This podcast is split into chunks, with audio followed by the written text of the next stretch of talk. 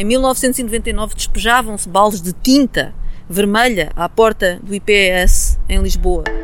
Olá, está a ouvir o P24. A Opus Diversidades, organização na luta pela defesa dos direitos de pessoas LGBTQI+, lançou um apelo a todos aqueles que, na passada sexta-feira, estivessem dispostos a doar sangue junto do Instituto Português do Sangue e da Transplantação em Lisboa. Na mesma tarde é divulgada pela Direção-Geral da Saúde a nova norma, atualização da anterior de 2016, com os critérios de seleção dos candidatos à dádiva de sangue reconhecendo que ninguém deverá ser discriminado com base na orientação sexual. É completamente inaceitável. Eu espero que isto seja de facto o primeiro dia, foi hoje que mudou este normativo, espero que seja o primeiro dia de um país que reconheça na diversidade sexual um valor e que deixe de lado todas as formas de discriminação, nomeadamente aquelas com base na orientação sexual. É a altura. Eram 17h30 de um fim de tarde ventoso e apesar de, na chegada ao pavilhão 17 do IPST, ter sido negada a dádiva a alguns dos presentes, a razão não foi desta vez a discriminação sexual. Paulo Pina teria deixado de doar sangue há 15 anos quando lhe foi negada a dádiva múltiplas vezes, algumas delas por razões legítimas, outras devido à sua orientação sexual. Foi a mobilização da Opus Diversidades que o levou a dar esse passo assim como a Helder Bertolo, presidente da direção da antiga Opus Gay. Eu estava ligado a uma paróquia e organizei várias sessões de colheita de sangue. Uh, no fim da adolescência e, e, também quando estava a coordenar o grupo de jovens. E, inclusivamente, uh, uh, para além das organizar, era dador e recebi, inclusivamente, diplomas do Instituto Português do Sangue na altura. A primeira vez que eu sou bissexual primeira vez que uh, no inquérito disse que tinha um namorado, fui liminarmente, não me fizeram sequer perguntas sobre qualquer comportamento, e fui liminarmente proibido de doar. Uh, eu penso que talvez tivesse à volta dos meus 25 anos na altura. E, portanto, depois de uma série de anos a doar e a organizar campanhas de doação de sangue e a, a, a promover a dádiva, uh, desisti. E, e, e, nunca mais Uh, nunca mais uh, quis doar. Uh, e depois soube de tantas histórias de pessoas a quem tinha acontecido o mesmo que nem nunca mais tentei. Ouvimos também Fabiola Cardoso, deputada do Bloco de Esquerda e conhecida ativista LGBTQI. Antes de ser deputada do Bloco de Esquerda, há muitos anos que sou ativista LGBT. E infelizmente acompanho desde 1999 as primeiras iniciativas uh, em que associações como o GTH, o Grupo de Trabalho Homossexual, que fazia parte do PSR, ainda nem havia bloco de esquerda na altura, em que a Opus, em que a ILGA Portugal já estavam a fazer iniciativas, nomeadamente este tipo de iniciativas, a vir tentar doar sangue uh, para denunciar a discriminação que existia na altura. É claro que na altura essa discriminação existia não só na prática, mas existia também nas normas legais. As normas legais têm vindo a ser modificadas sucessivamente ao longo dos anos, mas infelizmente nunca levaram a que a discriminação tivesse deixado de acontecer completamente. A norma surge após ter sido divulgado este mês o estudo realizado pelo Instituto Nacional de Saúde Ricardo Jorge, que realça a inexistência de suporte científico que negue a dádiva de sangue a homens que têm sexo com homens. Relativamente à nova norma, nós temos uma, uma, opinião muito positiva, eh, porque finalmente há alterações. Há uma linguagem inclusiva com que a própria uh, norma é redigida, uh, faz menção explícita ao artigo 13 da Constituição, ou seja, ao princípio da igualdade, uh, refere que não há qualquer tipo de discriminação, refere que não se pode uh, ir uh, remeter para outro tipo de normas, que era o que no fundo a norma, a norma 9 de 2016, sem esta atualização, uh, fazia. aparentemente não apresentava qualquer discriminação.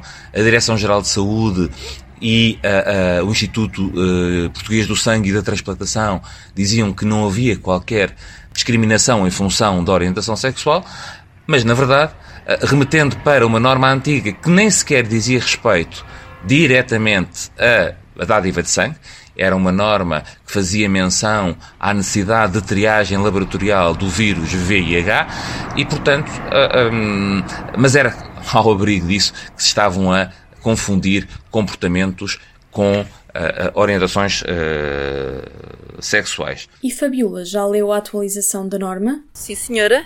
Já tive a oportunidade de ler a, a norma e de uma primeira leitura aquilo que uh, este texto é, apresenta grandes melhorias em relação ao texto anterior. Especialmente em dois pontos. Primeiro ponto, porque elimina a referência a subpopulações de risco acrescido, que era um critério dúbio que deixava a porta aberta para a discriminação, para o preconceito, para a estigmatização uh, de homo homens homossexuais e bissexuais. E também uma segunda referência a que é eliminada a homens que têm sexo com homens.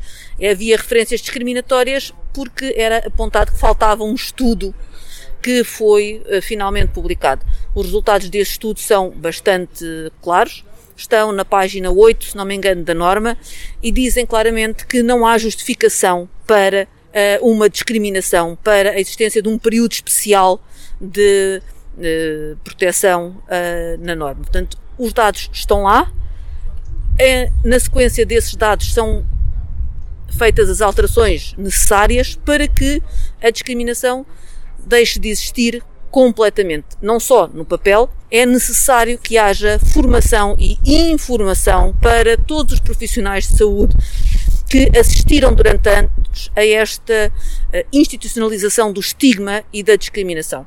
Porque é lamentável que uh, num país em que a Constituição garanta a não discriminação com base na orientação sexual, depois, no dia a dia, na realidade, não aconteça assim. É necessário perceber que Uh, tal como a, Operação Cosmética em 2016 e a atualização em 2017, uh, permitiu que as entidades oficiais dissessem não há discriminação e na prática ela continuou a existir, penso que neste momento têm de ser implementadas normas de facto que possam um, impedir que essa discriminação exista.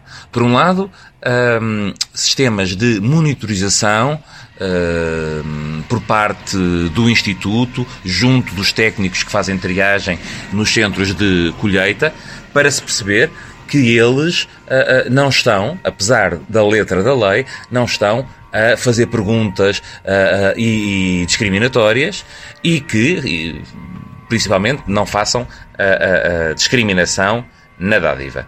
Por outro lado, é preciso uma campanha a nível interno do Instituto e, de preferência, com o apoio, com a interação de coletivos, associações da sociedade civil, especialmente associações que tratam de questões LGBTQI+, para que uh, essa formação dos técnicos contra a discriminação, uh, relativamente à forma correta de tratar as pessoas, dos termos a utilizar, aquilo que não se deve utilizar, possa ser eficaz e uh, as práticas que até hoje eram muito dispares, apesar das normas, as um, questões que eram colocadas não eram iguais em todos os postos de colheita sejam uniformizadas e haja essa consciencialização. Por outro lado, é necessário uma campanha a nível nacional que promova a dádiva e este, nós estamos aqui hoje na, junto do Centro do Sangue e da Transplantação de Lisboa, aqui no Parque de Saúde, uh, porque, em primeiro lugar, uh, viemos promover a dádiva. Foi esse o apelo. Venham dar sangue, mesmo sendo pessoas LGBTQI+, mesmo sendo homens que têm sexo com homens. Porque muitas das pessoas recusam-se a dar sangue por causa da discriminação. Ou porque, tal como no meu caso, eram dadores e deixaram de o ser, ou porque nunca o foram, porque não queriam ser confrontados com uma discriminação. E como tal, é extremamente importante que uh, seja feita uma, uma campanha nacional que, uh, que possa conjugar aquilo que é o direito e o dever da dádiva com uma desmistificação de uma série de ideias que têm andado a circular uh, nas redes sociais, por exemplo, de que há doenças que são específicas de uh, homossexuais, de que o sangue não é testado e, portanto, se não for esta barreira na, na triagem, uh, o receptor da transfusão será infectado, por aí fora. Dar daquilo que é a nossa vida alguém que nós não conhecemos. Isto é uma coisa que até quase que deve contribuir para o universo funcionar melhor. De segunda a sexta-feira e antes do dia começar, o P24. Eu sou a Maria Fernandes, até à próxima. O público fica no ouvido.